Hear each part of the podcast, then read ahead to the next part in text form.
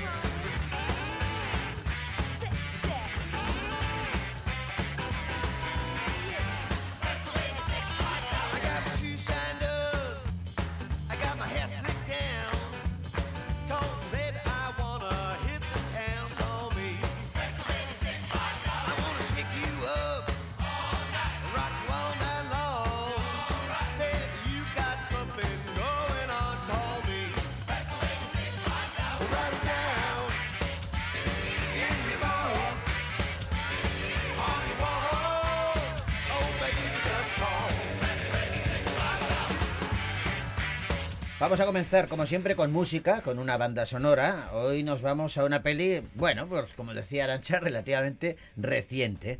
Eh, ¿Te acuerdas de Jojo Rabbit? No sé si es Jojo Rabbit o Jojo Rabbit. Yo, yo, yo. Jojo Rabbit, ¿no? Ajá. Jojo Rabbit de Taika Waititi, es el director Mm, que eh, luego hizo pues pelis de Thor y así de, de Marvel. mm. Ahora dice que le han retirado, que ya la siguiente de Thor no la va a hacer él.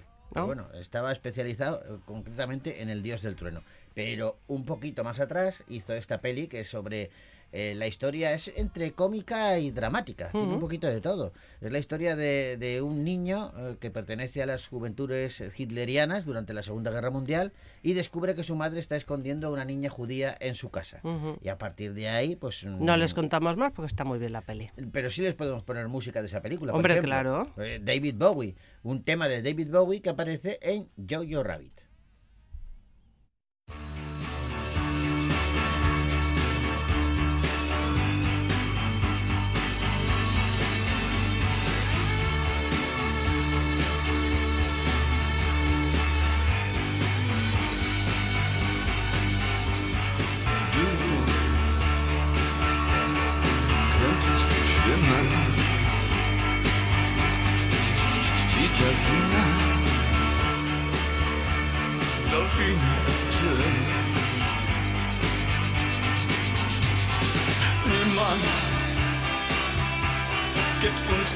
Chance, doch können wir sie dann für immer und immer. Wir sind dann Heaven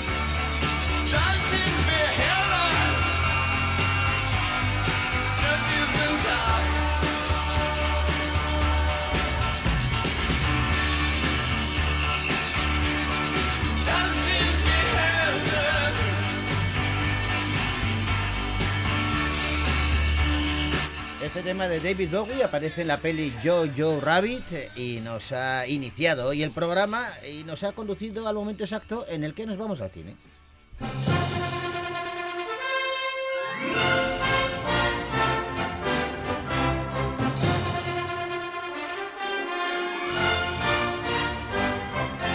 Y comenzamos el repaso a las pelis que han llegado a la cartelera Castistarra y lo hacemos eh, con una película española que se titula El amor de Andrea.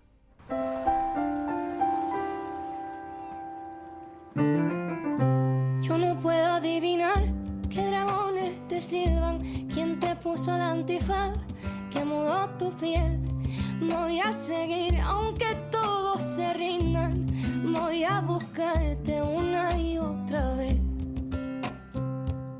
Solo quiero comprobar a qué huele tu orilla, pintar a las. Esta canción que escuchamos pertenece a la banda sonora de la peli El amor de Andrea, la interpreta Vetusta Morla, pero eh, claro, eh, dada la importancia que requería la mirada femenina en la película, el grupo decidió que necesitaban una voz femenina para interpretar la canción Mm. y lo hicieron con Valeria Castro, que es una canción preciosa y es la que escuchábamos. Y El amor de Andrea va pues, pues de una chica de 15 años, una quinceañera, se llama Andrea, y no es feliz. Eh, lo que quiere ella es recuperar esa felicidad. El principal problema que tiene es que cuando sus padres se divorciaron, eh, él desapareció sin dejar rastro. Eh, Andrea no, no, no entiende el abandono de su progenitor, al que recuerda pues eh, de su infancia como un ser cariñoso, un tío afectuoso. Ah, Va a intentar de alguna manera recuperar su amor y sus compañeros en esa misión van a ser sus hermanos pequeños, Tomás y Fidel, los cuales la van a apoyar eh, sin duda alguna en la búsqueda de, ese afecto, eh, porque le tienen un amor fraternal tremendo. En la sociedad romana podemos ver que era la familia el núcleo. Y en la familia hay una imagen que es el pater familias. El cabeza de familia, el pater familia, la persona que tú esperas que te proteja, tiene que ser leal a los que están por debajo suya.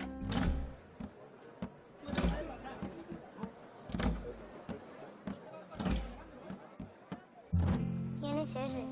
Es papá. ¿Y por qué no vamos a verle? Papá ya no nos quiere. Algo le habrá pasado. Te quiere seguro. Tu padre se ha ido. De la que está aquí cuidando de vosotros soy yo. Manuel Martín Cuenca es el director de El amor de Andrea, una peli en cuyo reparto nos encontramos a Lupe Mateo Barredo, Fidel Sierra o Cayetano Rodríguez Anglada, entre otros y Ujú. otras. Yo a Manuel Martín Cuenca, el director, lo conocí con La flaqueza del bolchevique, una Sí, película que nos peli. encantó. Ujú. Y luego, bueno, otras que también nos han encantado muchísimo, como La mitad de Oscar, Caníbal, El autor, La hija últimamente. Y, y esta película ha pasado por varios festivales, ha tenido bastantes reconocimientos, algunos de ellos en el Festival Internacional de O en la Semana de Cine de Valladolid, por ejemplo. Pues vamos a felicitarle directamente. Manuel, ¿cómo estás? Hola, ¿cómo estáis? Muchas gracias. Enhorabuena por todos esos premios y enhorabuena sobre todo por, por la peli. Me imagino que para un director, cuando por fin la película se estrena ya eh, fuera de festivales y fuera de pases para la prensa y todo esto, sino ya digamos que llega al público, de alguna manera tiene que notar un respiro, ¿no? Pues no sé cómo serán los otros directores y directoras, pero yo estoy deseando, sí, porque es un cierto alivio ya para cerrar toda una etapa que, que es muy larga. Además, como soy productor también, uno de los productores de la película, se hace más larga todo el proceso de, de, de, pues de, de mover la película, de marketing, de festivales, y al final son tres años de tu vida. Entonces, si estás deseando que la encuentre el público y, y desprenderte tú de ella, que ya que deje de ser tuya. Oye, ¿cómo, ¿cómo llegó a ti el amor de Andrea? Pues vino a través de una conversación hace muchos años entre Lola Mayo y yo, mi co-guionista, en la que hablábamos un poco de nuestra juventud, de nuestra infancia, de los afectos, de lo importante que eran los amigos, la familia y como las experiencias que teníamos y las experiencias que habíamos vivido, habíamos visto en otros. Y de repente de ahí surgió la idea esa de, de- de la pulsión de una niña que, mm, que, que no entiende muy bien lo que ha pasado en su familia y que trata de, si no tanto de recuperar la relación que tenía con el padre, pero así al menos de entender y de, y de establecer otro tipo de, de relación, ¿no? Que sus padres estén separados, eso no significa que se hayan separado de, de- sus hijos, ¿no? Todo lo contrario.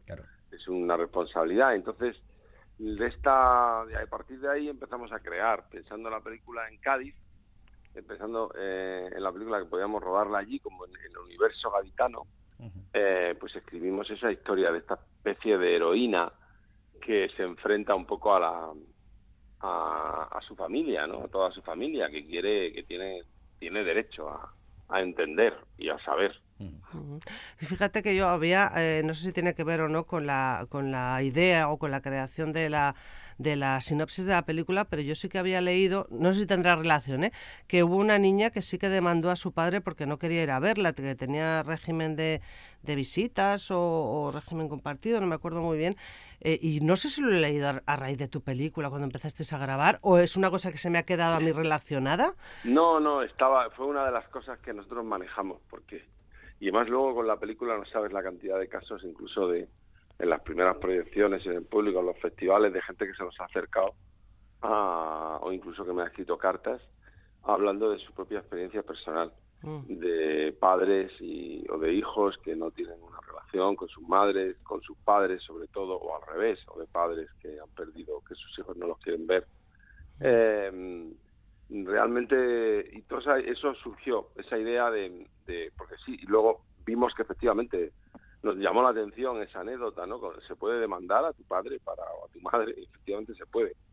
Eh, más de hechos tenían la responsabilidad, lo que descubrimos luego a la investigación con jueces de menores y, con- y nos pareció muy interesante para construir la película es que la responsabilidad, si uno de los, los dos progenitores no actúa como con, con responsabilidad, como padre o como madre, es, el otro tiene debe de exigir, incluso puede llevar ante la justicia, igual que pide que le pague la pensión alimenticia, Sí. que vea a sus hijos.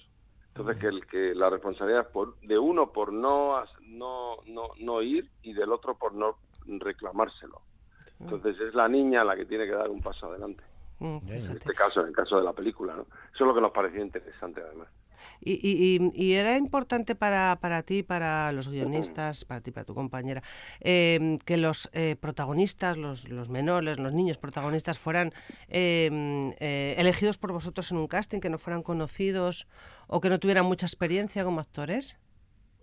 Bueno, yo empecé el casting en su momento eh, para hacer la peli. Yo siempre, siempre me ha interesado mucho todo el proceso de casting. De hecho, alimenta eh, mis guiones. De- yo antes de ser director y guionista fui hace mucho tiempo director de casting en su momento, con lo cual le di una gran importancia a los actores. Y no, no, no tenía una idea cerrada con mi equipo de casting de que tenían que ser desconocidos. Vimos, de hecho, a, a artistas que ya habían hecho películas y cortos. Pero la verdad que de toda la gente que vimos, vimos a 5.000 personas durante un año Madre mía. en un proceso súper interesante, hablando de todos los personajes, eh, de los niños, de las chicas, de tal. Eh, al final me decanté por, por los actores que, que están y, y- y la verdad que los chavales Mm. todos eran desconocidos, es- son debutantes, es la primera vez que se ponen. Una de ellas es, es, es Lupe Mateo Barredo, que es, eh, Es la protagonista. que es la prota, Andrea. eh, eh, claro, entre 5.000 personas, siempre me ha llamado la atención cómo los que os dedicáis a, a esto y los que tenéis que descubrir talento, ¿qué veis? Eh, en este caso, por ejemplo, en Lupe, ¿qué viste para, para decir, esta quiero que sea mi protagonista? Pues eh, intuyes que tiene unas capacidades, que tiene un magnetismo y en mi caso, yo no sé que sean todos así, eh, voy haciendo una serie de pruebas, de, de- de obstáculos para ver, por un lado, ir entrenándola y saber si, si puede si puede enfrentarse a ellos, ¿no? Porque rodar una película y más ser una, una protagonista y, y como en esta, que, que todo recae sobre sus Claro. hombros, pues es una de una presión y una dificultad enorme. Entonces, pues son el proceso de casting a lo largo de muchos meses. Cuando yo encuentro, por ejemplo, a Lupe, que veo su primera entrevista, que era una entrevista en el instituto donde presentó al casting, y yo vi todas las entrevistas de todas las chicas que se presentaron y fui seleccionando quién quería que pasaran, pues ya me pareció una chica especial, una chica magnética.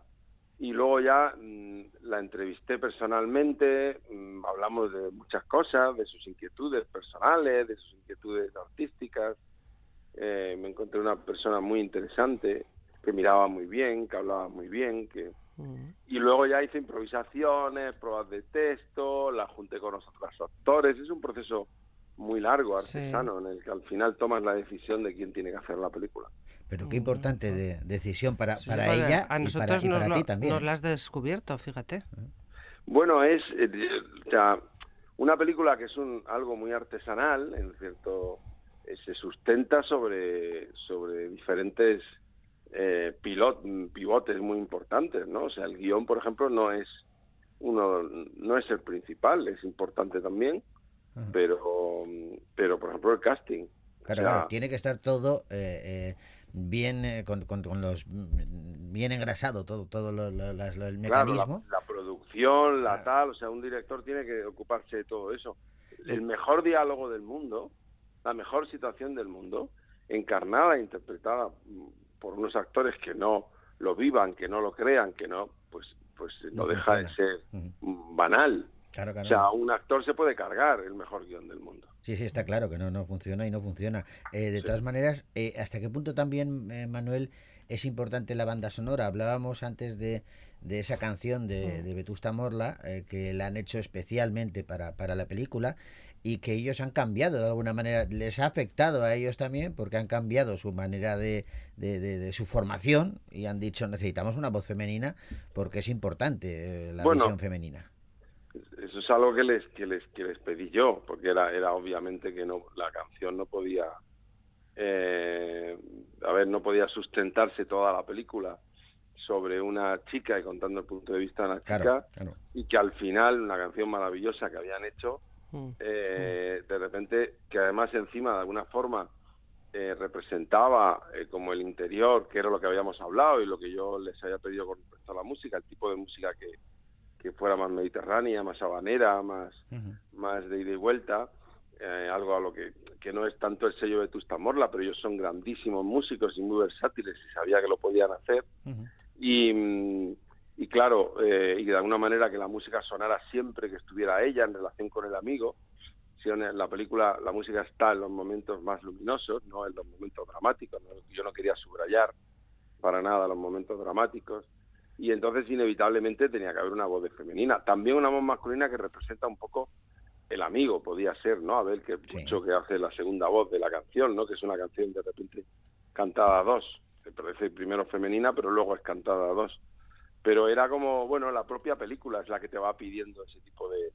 Y ellos, por supuesto, lo, lo, lo entendieron eh, inmediatamente, o sea, estaban de acuerdo conmigo, que sí, sí, que había que tenían que buscar una voz femenina y hablamos de varias, incluso a mí Valeria me gustaba mucho, es una cantante que me gusta mucho, Mm. ellos la conocían y, y, y entonces, bueno, pues nos pusimos de acuerdo muy rápido en, en llamarla y en proponerle que, que participara. Que tú ya los conocías de por haber trabajado con ellos en La Hija, ¿no?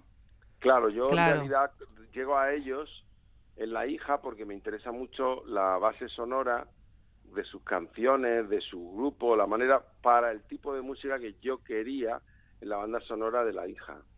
Y ahí me encuentro con, con gente con la que me entiendo muy bien, muy humildes, muy versátiles y muy buenos músicos, sobre todo. Entonces, cuando hago esta película, les, les propongo seguir colaborando, pero no tanto ya como en el sonido vetusta, porque yo mi idea de la música era muy diferente.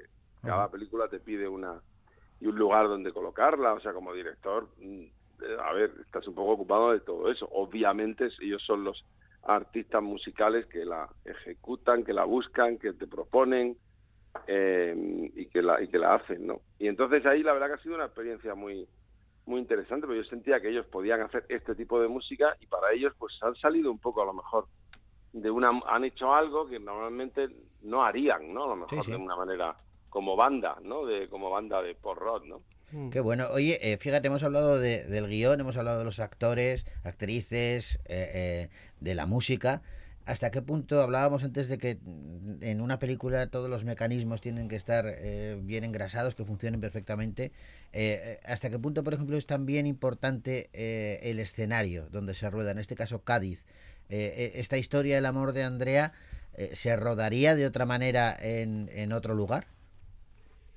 A ver, directores hay y directoras hay como maestrillos, como cada uno con su librillo, como se decía. Yo, mi manera de trabajar, eh, no hay otro lugar para hacer esta película que no fuera Cádiz. Entre otras cosas, por una razón muy clara, y es porque yo- ni Lo- Lola y yo empezamos a escribir el guion pensando en Cádiz y en Cádiz. O sea, no, yo nunca escribo eh, en abstracto, es decir, no escribo una historia y digo, ah, ¿dónde la podemos rodar? ¿En Vitoria o en nada? O en, en- No, o sea, si de repente creo que hay una historia que porque el conocimiento que tengo del espacio, por un viaje que he hecho, digo, uy, me gustaría, podría situarla aquí, lo que hago es que me inspiro en ese lugar, voy a ese lugar, investigo, conozco a esa persona en ese lugar, camino a ese lugar, y es el lugar el que de alguna manera me, me- da el escenario para yo empezar a imaginar la- el guion y la historia. Y eso fue lo que hicimos Lola y yo, nos fuimos a Cádiz, paseamos Cádiz, empezamos a imaginar, vemos los colegios, la, de, y empezamos a imaginar cómo podría ser el personaje. Volvimos, empezamos a escribir la historia, volvimos a Cádiz, volvimos y luego yo durante un año me instalé en, en Cádiz a hacer el casting con mi equipo de casting allí. Que también a le hiciste un casting a Cádiz, en toda regla. Bueno, es, es, es que, a ver, yo digo, o sea, yo, en mi- en- yo entiendo el oficio de cineasta, que además es una maravilla, eso es- me encanta, pero porque a nivel vital, lo que, pues como el oficio de un agricultor, es decir, tú llegas, no como el de un cazador o de un paracaidista, tú llegas, te empapas, plantas la semilla, la riegas, la tal, la cuidas y después recoges el fruto, es un año. Claro. Claro, claro, es así. Oye, eh, no quiero acabar la charla, me voy a salir un momento de, de la peli, de- del amor de Andrea, pero no quiero acabar la charla sin que hablemos de, de una actriz eh, que es paisana y que trabajó contigo en, en La hija, Patricia López Arnaiz. Eh, Maravillosa actriz. Claro, eh, tenemos que hablar de, de esta actriz que también ha salido hace, hace poquito, aunque lleva eh, una carrera más amplia, pero mm, ha dado el, el, el- el- el zambombazo definitivo hace poco y está pegando muy fuerte porque es una pedazo actriz. Sí, Patricia yo la conocí, fíjate, en un casting eh, para la hija y me pareció, hicimos un trabajo con alguna de las escenas del guion eh, y me entendí muy bien con ella, con una potencia maravillosa y Que no era Bueno, nada fácil el papel que le tocaba hacer, ¿eh? no, nada fácil, nada fácil. Mucho corazón, mucho riesgo, mucho una situación además de vivir. Ella te puede contar muy bien el proceso que vivimos, cómo me gusta a mí ensayar y cómo me gusta trabajar con los actores, hacerlos vivir una experiencia, confluir. Y, y la verdad que, que Patricia hizo un trabajo maravilloso. Se vino allí como, como dos actores, se vino a Jaén a, durante un mes antes del rodaje, a ensayar, a vivir aquello, para que era un poco lo que yo. Y luego durante el rodaje vivimos la experiencia. Qué bueno, manera- fíjate. Yo creo, creo Ah. que hay momentos que vuela en la película. Yo, Sí, sí, yo sí. la veo, digo, hay momentos digo, que, que- bueno, es una actriz magnífica y en otros trabajos, ¿no? Pero en el que yo me ha tocado con ella, la veo en la hija y digo, hay momentos en los que en los que vuela como actriz, ¿no? Estoy totalmente de acuerdo. Y, y incido, porque ahora que he, he recordado eh, esta película, La hija, eh, las palabras que decías antes de Cádiz, cómo de importante es también el paisaje, el escenario en esa película, en La hija, ¿no? Que es, que es fundamental. Siempre lo ha sido para mí en todos mis trabajos. Yo empecé quizás como director de documentales y, y siempre lo ha sido en Caníbal Granada, en. Sevilla el autor, y esa, esa relación entre el guion, el casting, el espacio, para mí es muy importante y me hace un poco salir del, de lo, del, del estereotipo. Eso, es- eso es muy importante. Conocer el espacio y la gente que lo habita. Pues vamos a recomendar esa peli, El amor de Andrea, que vamos, yo creo que os va a encantar. Eh, esta charla lo que ha hecho yo creo que es abrir todavía más el apetito para acercarse a, devorarla, porque se lo merece y porque nos va a contar una historia que, que entretiene, eh, que tiene mensaje, que toca y que en tiempos además ahora, Manuel, de, de discrepancias, de, de que hay una crispación brutal, eh, pues esto de querer entender, de querer eh, fomentar el amor, me parece que tiene, que tiene ahora, eh, que, que es necesario ahora mismo. De querer entender al otro, ¿verdad? Sí, sí, sí, sí, que es necesario, es eso ahora mismo. Totalmente. Manuel, eh, muchísimas gracias por esta charla y, y enhorabuena de nuevo por tu película. Muchísimas gracias y gracias a vosotros. Un abrazo, Un abrazo. hasta otro Un día. abrazo fuerte. Adiós.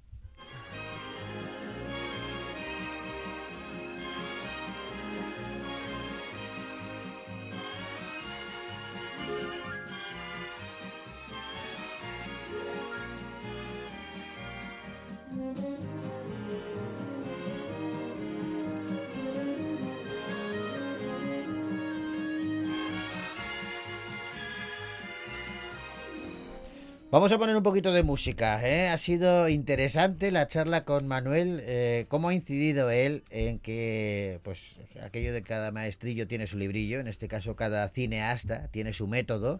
Y, la importancia que le da él a la, la ciudad o el escenario o la zona donde va a rodar eh, sus películas. Me ha encantado porque ha sido muy aleccionador. Como decíamos, un poquito de música. eh, claro, los que piensan las pelis de James Bond también le dan mucha importancia a los escenarios. Oh. Son fundamentales. Por supuesto. Lo que pasa es que aquí hay que hablar de escenarios en plural, porque aparecen un montón de escenarios en cada una de las historias. ¿Por qué me he ido a 007? Porque lo que vamos a escuchar es la banda sonora de su última película, Sin tiempo para morir, que interpreta Billie Eilish.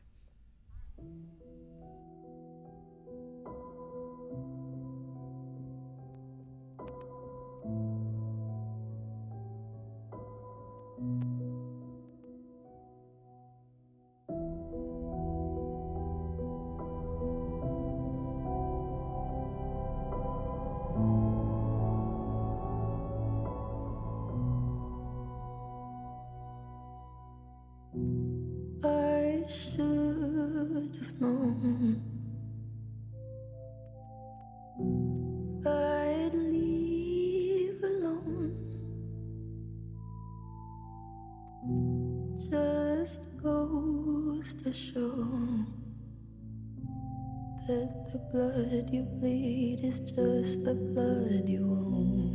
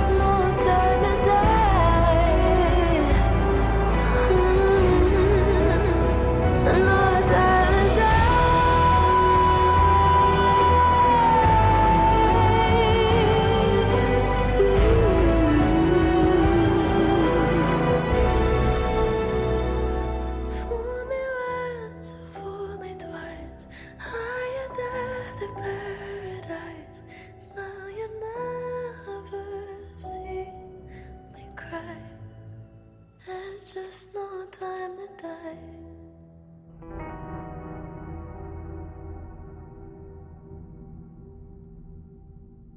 Qué bonito tema de Billie Eilish eh, para la última peli de 007. Ya estoy echando de menos. Eh, hace ya un tiempo que se estrenó y no sabemos todavía quién va a ser el siguiente James Bond o por dónde van los tiros. No sabes nada, ¿eh? Ha pasado un tiempo prudencial. Que no, que no, que 007. todavía no sé. Yo creo que no lo saben ni los productores todavía, que no se han decidido. buscando. Pero Mm. bueno, tienen que estar a punto, ¿eh? porque el- personaje debe continuar.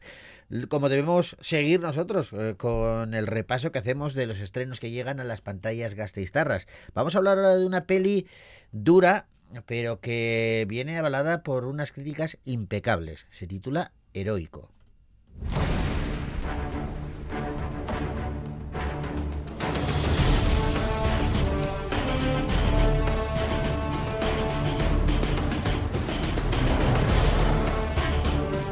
La peli transcurre en México y Luis, su protagonista, es un joven de 18 años con raíces indígenas que ingresa en el heroico colegio militar. Lo hace con la esperanza de, de asegurarse un futuro mejor, pero allí se va a encontrar con un sistema rígido e institucionalmente violento que está diseñado para convertirlo en el soldado perfecto. Ustedes vinieron aquí para forjarse como oficiales, como hombres. Quiero que sepan que todo esto no es por ustedes, es por el bien de México. ¿Necesita seguro médico? Sí, para mamá y para mí. ¿Qué tiene o qué? Llévate. ¿Ustedes también son potros? Sí, sí. ¿Sí saben por qué les decimos potros? ¿Han visto un potro nacer? Les hace falta fuerza, pero aquí se las vamos a dar. ¿Me caes bien? Eso es bueno. Ponte vivo. Esos güeyes a la primera te chingan. Vamos a hacer un trabajito el sábado. Santiago Sandoval Carvajal, Fernando Cuatle y Esteban Caicero son algunos de los protagonistas de esta peli cuyo guion y dirección eh, ha sido obra de David Zonana, Una peli que viene eh, con una cierta polémica porque al ejército de México no le ha gustado absolutamente nada. No ha sentado muy bien. Se conoce que el director y el guionista tenían eh, testimonios de ex militares que habían estado en ese colegio militar, que por cierto la película lo firmaron, lo- la filmaron, no la filmaron en el verdadero colegio militar porque no, no No les dejaron, consiguieron, claro, no consiguieron dejarles. Y bueno, dice el director que él lo que quería era hablar del tema de la violencia en México, porque dice que es algo que le preocupa, como a muchísimos otros eh, mexicanos, pero no quería hacerlo de forma obvia, centrándose en las consecuencias de, de todo ese mal al que estamos expuestos. Eh, lo mejor es preguntárselo a él mismo, David Zonana, es el director, y, y queríamos hablar con él de ese papel que tiene el ejército en, en México y, y cómo lo ha desarrollado en la película. que es, es un mundo interesante, por, por no decir otra palabra, es el mundo militar en México es, eh, es misterioso en cierta forma, hermético, ¿no? No, no, no entra ni sale mucha, mucha información de cómo se vive pues, la experiencia de, de estar dentro de las Fuerzas Armadas. Y en esta película, pues lo que quise explorar un poco es eh, pues, el proceso por el cual pasan eh, los, cadetes eh, reclutados, en, este, en este caso el colegio militar.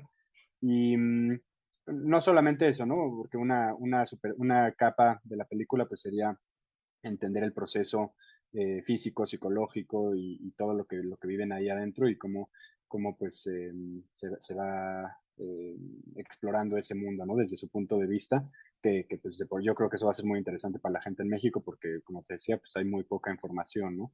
Pero, pero más que nada también eh, uno de mis motivos de, de- de hacer esta obra pues era entender eh, y humanizar a lo que muchas veces se puede llegar a caricaturizar en los medios, ¿no? Que son las Fuerzas Armadas, eh, pues que nosotros casi siempre estamos nada más eh, expuestos a, a las noticias de enfrentamientos con el narco o, o, este, em, pues eh, ya atrocidades de ese tipo. Eh, pero para mí también era importante entender eh, quién es esta gente, ¿no? ¿Por qué? ¿Por qué ingresaron a las Fuerzas Armadas? ¿Cuál es su motivación? ¿Cuáles son sus metas? Eh, ¿Qué opciones tenían, ¿no? Eh, antes de, de tomar esa decisión? Y eso también se explora porque para mí es importante entender pues, las dos caras de la moneda, ¿no? No solamente lo duro que puede ser llegar ahí adentro, sino que también pues, tenemos que juzgar a, la gente que, que- atraviesa ese proceso, pues como personas que tienen necesidades y que están ahí pues por, por un motivo, ¿no? Mm, Que creo que va más allá de querer dispararse con- contra los narcos, creo que no, no es algo que, que nadie eh, escogería por, por eh, entretenimiento si tuviera otras opciones, y eso es lo que también quería explorar en la película. Y yo creo que lo hace muy bien, porque eh, vemos esa otra cara, ¿no? El- a gente que habitualmente la vemos como, bueno, estos son soldados eh, y los el prejuicio te hace ya eh, creer que hay una vocación eh, militar, eh, marcial, detrás de todo eso. Mm. Bueno, pues en este caso vemos que, que, que la, la gran mayoría de, de los casos de, de esa gente que se apuntan a estos eh, colegios, como el heroico militar en México, lo hace por necesidad, porque Ujú. lo que quiere, él no tiene ninguna vocación, eh, y le gustaría dedicarse probablemente a otra cosa, pero sabe que ahí puede tener un futuro. Un ¿no? futuro. En fin, heroico, una peli interesante. Se ha estrenado ya en los cines de Victoria Gasteiz.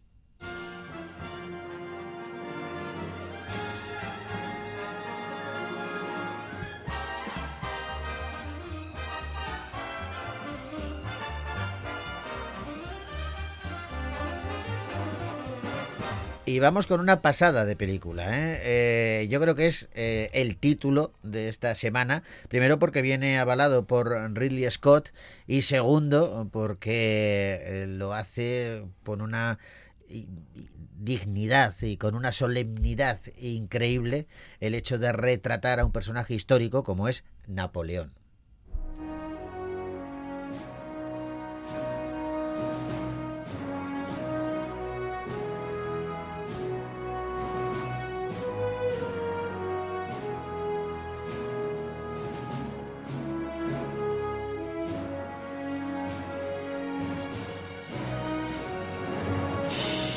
Un retrato original de los orígenes de Napoleón Bonaparte, que bueno, pues fue ascendiendo desde su alistamiento en las fuerzas de la Revolución Francesa como oficial de bajo rango, desmarcándose poco a poco como un brillante estratega hasta volverse el despiadado emperador de toda Francia. Destacando rápidamente como un extraordinario líder y un visionario de la guerra, el implacable y ambicioso combatiente va a entrar en constantes contiendas con el resto de Europa, mientras mantiene también una, digamos que adictiva y volátil relación con su verdadero amor, su esposa Josefina. General, nos han descubierto. Bien. Esperad. ¡Hielo! ¡Es una trampa! ¡Retirada!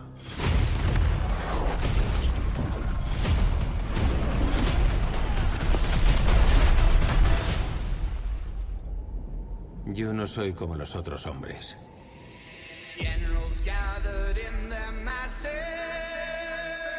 ¡Fuera de aquí! Los que ostentan el poder solo me ven como un bruto, indigno de un alto cargo.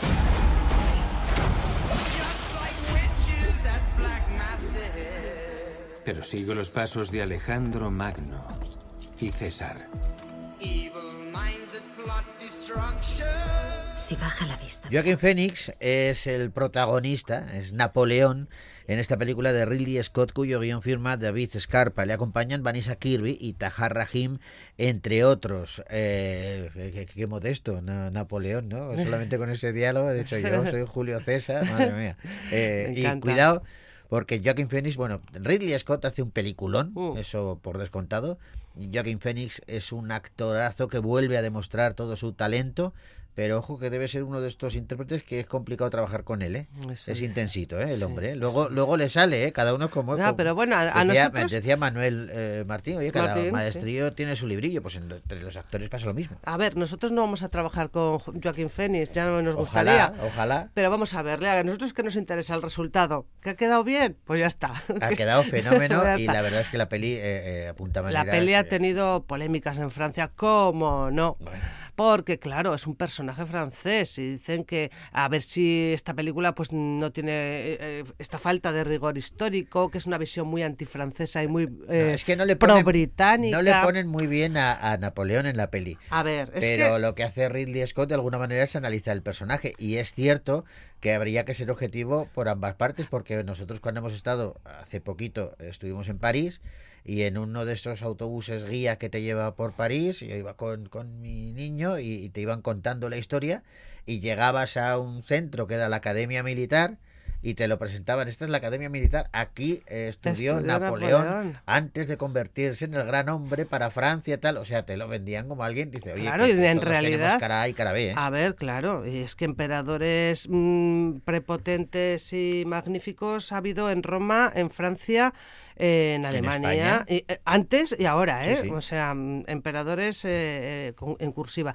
Bueno, el caso es que dice, eh, eh, ante esto, ante estas críticas, Sí. dice el director de Alien, ¿eh? Ridley Ridley Scott. Dice que eso es una absoluta gilipollez. Ah. Que siempre habrá historiadores que digan eso, pero eh, que sepamos que solo eh, sol- mm, que más libros eh, solamente se han escrito más libros que de Napoleón Bonaparte de Jesucristo, o sea que después de Jesucristo más libros se han escrito de, De Napoleón, de sí que es el segundo, o sea que ha tenido que ha tenido pues eso muchísima documentación y hay que lidiar con muchas con muchas leyendas. Bueno, vamos a ver, estamos hablando de Ridley Scott, que es un director eh, a estas alturas incuestionable, que es un señor que además tiene 85 años Yo no voy y sigue al pie del cañón, y si lo hicieras y si le criticaras, él la última frase que ha dicho es que les jodan a los críticos, con lo cual, pues eh, ahí nos quedamos con eso. Nos quedamos con la, la visión de Napoleón, una peli que podéis ver ya en los cines, de Vittorio Gasteiz.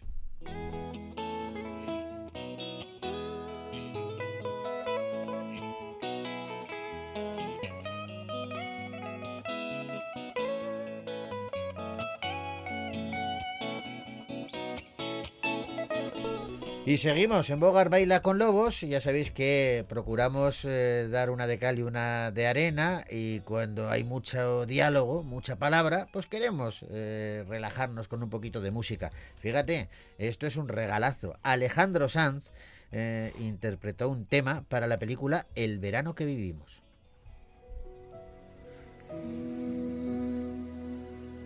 Tiempo. Tiempo ya no manda más en ti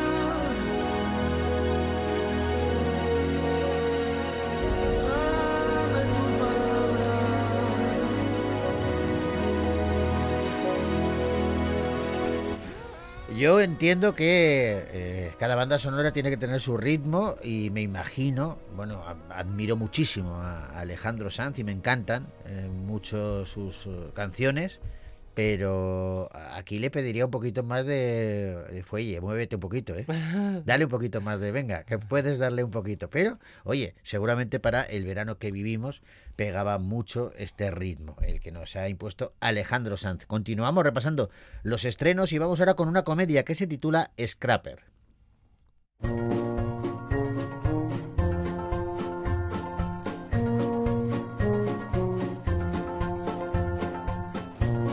En esta peli nos encontramos con Georgie, que es una ingeniosa niña que solo tiene 12 años y vive sola en secreto en su piso de un barrio obrero de Londres después de la muerte de su madre. Junto a, su mejor amiga Ali va a robar unas bicicletas y va a evitar que los trabajadores sociales se acerquen a ella fingiendo que vive con su tío. Y de la nada su padre Jason aparece y la obliga a enfrentarse pues a la realidad.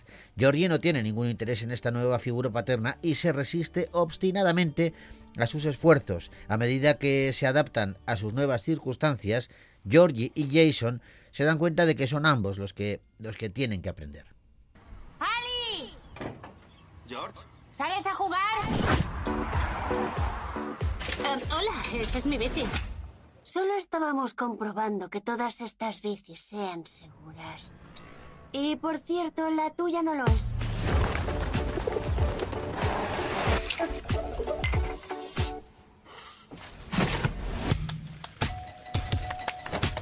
¿Eres Georgie?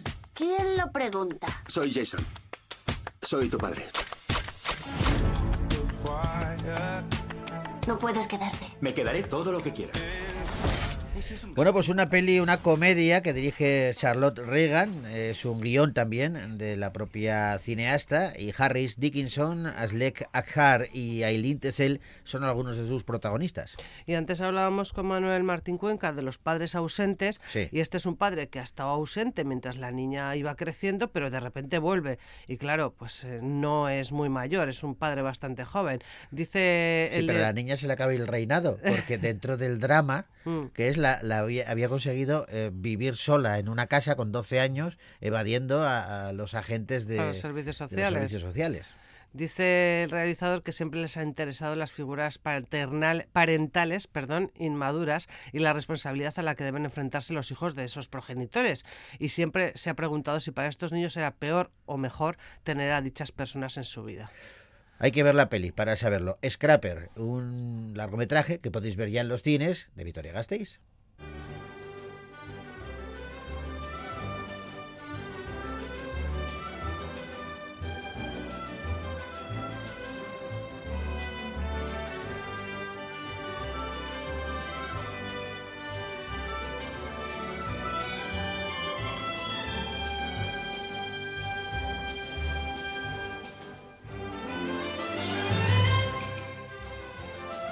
Lo dejamos ya por hoy. Mañana continuamos, que hay más pelis que han llegado a la cartelera, pero se nos ha echado el tiempo encima y lo hacemos eh, lo mejor una despedida musical, ¿te parece? Venga. Bueno, pues eh, Wonder Woman, Venga, La sí. Mujer Maravilla. Claro. Bueno, pues en su primera peli, no la primera, que esa está muy bien, la segunda, la de los 80, uh, no, en la primera, Gary Newman eh, interpretaba un tema principal en su banda sonora y con él los decimos Viar Arte. Hasta mañana.